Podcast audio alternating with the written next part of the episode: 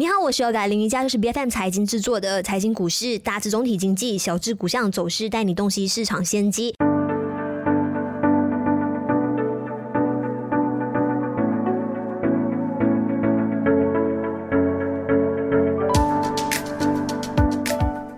去几十年以来，我们总觉得，哎，是不是石油储量都在决定着地缘政治的风险？但是接下来的，除了石油和天然气以外，更多的或许是在技术供应链，还有半导体行业，我们看到会很大程度的在主宰着各国之间的关系。那地缘政治其实对于半导体供应的这个影响非常的大，因为这整个产业呢都是相当全球化的啊，从一开始的制造到设计、测试到销售的各个环节当中。其实都涉及到多个国家和不同的区域，那这种跨国的呃合作还有相互的关系呢，其实也会让到地缘政治的变化，还有包括整体的这个突变呢，会变得越来越变幻莫测，也会让这一个产业呢有受到更加大、更直接的影响。那今天在我们节目上，我们邀请到就 Doctor Wealth 的 CEO Alvin Chow 周永汉，你好。谢谢 Yoga，我有机会来到这里跟大家分享市场分析。是是是，那个时候你就说科技股什么，你觉得见底了。然后我们现在回头看呢，其实真的是神预测。OK，那今天我们就来聊一下这个电子半导体的行业，因为台积电呢就在不久之前呢下调了二零二三年全年营收的预估，那估计呢销售额将会下降百分之十。那在美国那里。Arizona 的这个工厂的量产时间呢，也会从原本的二零二四年延后到二零二五年。那其实为什么会出现这样子的一个现象？就是虽然说我们看到人工智能的呃发展非常的蓬勃，但是同时全球电子行业的需求呢，还是处于还蛮低迷，也可以说是比较不太乐观的一个行情。对，因为呃，这个台积电它不只是卖那个 AI 的呃芯片，它也有卖那个智能手机的那个芯片，所以这个智能手机是占台积电百分之三十多啊的左右的那个份额，所以其实这个手机需求是很重要的，而且我们看这这几个季度的那个手机需求都一直在下滑，已经下滑了连续八个季度。还在在消化，所以很嗯，这个这个呃前景当然是有点不乐观了。那个需求好像一直是很疲弱，就是不会怎么回弹。所以我觉得这个 AI 的那个需求也不会帮台积电抬起它的那个收入，呃，也不多了。因为连那个 AI 高性能计算的那个收入也在呃前一前一个季度上一个季度。在更比这个这一季度已经下滑了百分之五，所以 AI 也没什么帮助，呃，所以我觉得这台积电可能呃这几个这下两个季度可能都不会有比较好的成绩。是，那加上现在中国那里经济复苏还算是蛮疲软的，在今年第二季度的 GDP 其实按年只增长了百分之六点三，比预期就是百分之七以上啊都来的还要弱，而且就连很多半导体客户，他们自己本身对于今年剩下的时间展望都还蛮保守的，所以说整体来说，半导体的就是全球性来看，需求前景是不是越来越不乐观的？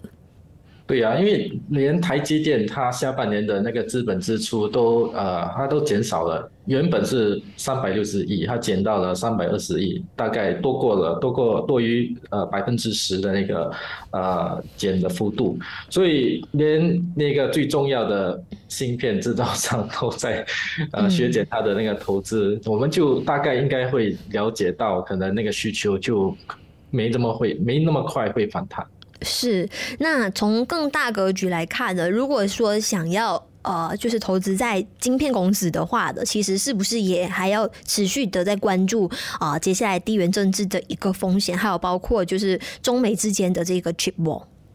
当然，因为巴菲特原本他已经投资了那个台积电，然后他又把它卖掉。它的原因是说，因为地缘政治的那个风险太高。呃，当然大家都知道，因为这个台积电是在台湾嘛，然后呃，中国跟呃都都一直想要收收回这个台湾的领土了。但是当然，美国也不会让中国那么做嘛。所以这个呃半导体的那个呃 industry 是对全球都很重要，而且呃所有的科技都是需要这个半导体。的那个科技来来呃呃 support，所以我觉得呃这个地缘政治的风险是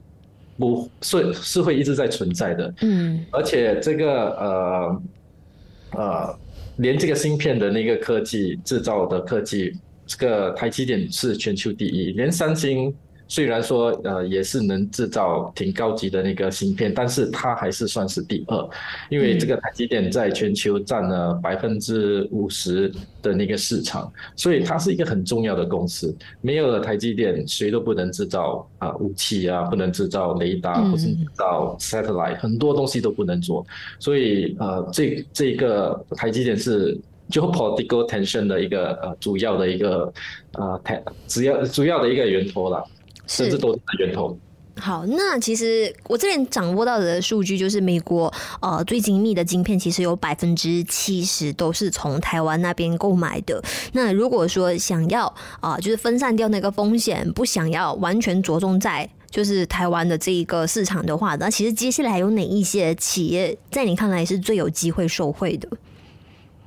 我觉得说好听说是要美国制造多一点东西，对吧？但是它呃二三十年来都没有制造多少东西，很多东西都是在外国制造的，因为比较便宜，那个员工啊价比较便宜，所以他这二三十年都没有那个技术，都员工都没有那个经验，没有那个呃 skill，所以你要说哦，只要我我可以投资多一点钱，我就能解决这个制造的问题，我觉得。这几年来是可能没有什么呃呃 progress，所以这就就拿比台积电来说吧，它它在美国造厂对吗？但是我们也看到了没有办法，那个四四纳米的那个产量要在二零二五年才能够啊造，所以它已经延迟了，因为它就是没有那个人才，没有那个呃 skill labor，它还要台积电还要把台湾人调过去才能够才能够呃。呃，让那个 operation start，所以我觉得，呃，说好听是要美国制造，但是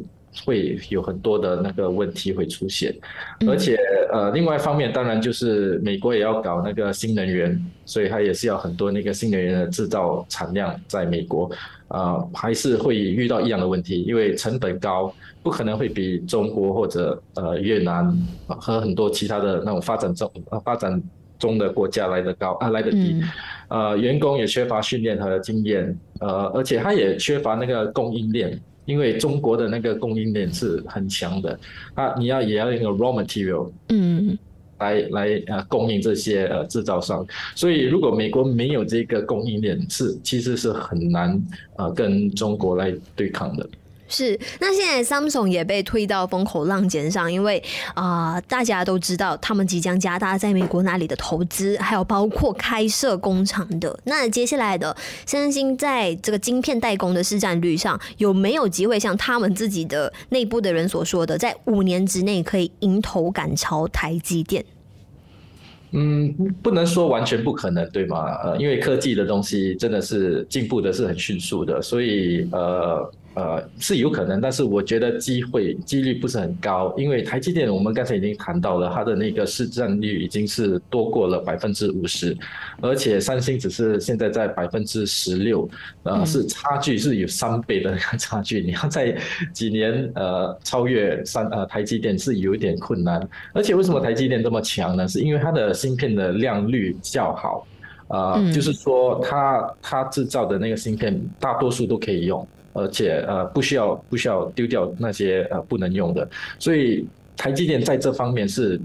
真的是较强的，所以它的生意当然是比较多，因为连苹果全世界最大的那个芯片买家都选择了台积电，它也呃。呃，他也定了台积电三纳米制成容量的近九十八千，所以你可以看得出，呃，这台积电真的是在这个市场是呃算是老大，真的是太强了。所以你要三星，呃，这几年来超越它，我觉得是真的是有点难了。是像日本那里的半导体公司呢，也会不会在你的这个关注的名单当中？因为现在看到欧盟那里呢，真的是有意想要扶持并且提供，就是呃，如果 let's say 这个日本的公司想要在德国当地设厂的话，甚至还有一定的一个津贴。嗯，我觉得现在只有两个在呃斗争了，就是台积电跟三星。我们就已经谈到了三星要超越台积电已经很难了。然后如果谈到日本公司，真的是不懂差不懂差多一点，可能还是望尘莫及。对啊，差十年的那个科技的差距，所以呃，这个这个。这更难说了。嗯，好，那接下来我们关注一下，在美国那里的这个科技板块呢，现在是已经达到了这四十年以来表现最好的一次了。但是这一轮的财报季呢，感觉开局不是特别的理想。纳斯达克呢，也创下了四个月以来最差的单日表现。首先，我们看到 Netflix 在今年第二季度的营收，还有包括指引呢，都是呃比预期来的差。那达到半年以来第一次盘中下跌超过百分之九，就连 Tesla。这一次也没有办法幸免，因为他们宣布第三季度呃工厂会升级，所以接下来产量会受到影响，而且接下来也可能会继续就是降价，所以就导致股价惨跌了。其实你怎么样看待目前科技板块的这一轮上涨的势头？那接下来的一个发展，你有什么样的看法？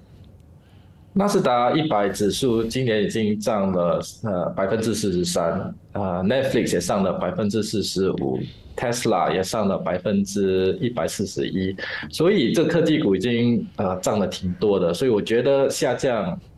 呃，那个股价下降一多一下子，我觉得是应该的。给给他呼吸，给他一点呼吸的空间，不可能一只股票一直在涨嘛。所以我觉得，呃，原因其中一个原因是因为他们已经涨很多，呃，当然他们的业绩也是呃有一些地方不理想，但是我觉得总体来说，他们的那个呃成绩单还是算不错的。嗯，因为呃特斯拉是因为它也是在呃削减它的价格，它也没有推出新的。呃，它的 model，所以它的那个销量还是可以涨上升的话，我觉得已经算是很厉害的。所以当 Tesla 呃的价格稳定的时候，然后它又在推出新的 model，我觉得它的那个呃收入又会在呃 accelerate，它的呃收入的 growth 又会在 accelerate。所以我觉得呃要给他一点时间，然后嗯，可能是呃，但是大多数我总体来说，我觉得那个科技股应该不会下滑的太多。虽然说涨了很多了，应该休息一下。我觉得可能是一个 minor correction，不会是一个 crash。呃，有有一些原因了，就是因为呃那时候我们也谈到了，就是说我们真的是接近高峰利息的阶段了，最多它息给你升多一个两次，point two five percent，每一次 point two five percent，其实是不多了，已经很靠近那个高峰的利息，所以呃那个利息的风险已经。不存在了，然后经济衰退的几率也在下降，因为那个美国的那个 GDP growth 还是还是呃 positive 还是有的，所以呃 recession 的那个几率也是在下降，而且明年是美国总统的嗯大选，对吗？所以我们从以前的那个大选来看，总统的第三年就是呃呃一呃 one year before 他的那个 election，他的那个股票的呃回报率。都比其他三年来的高，所以今年的那个呃股市的回报率应该是呃拜登最高的呃呃是的的一年，所以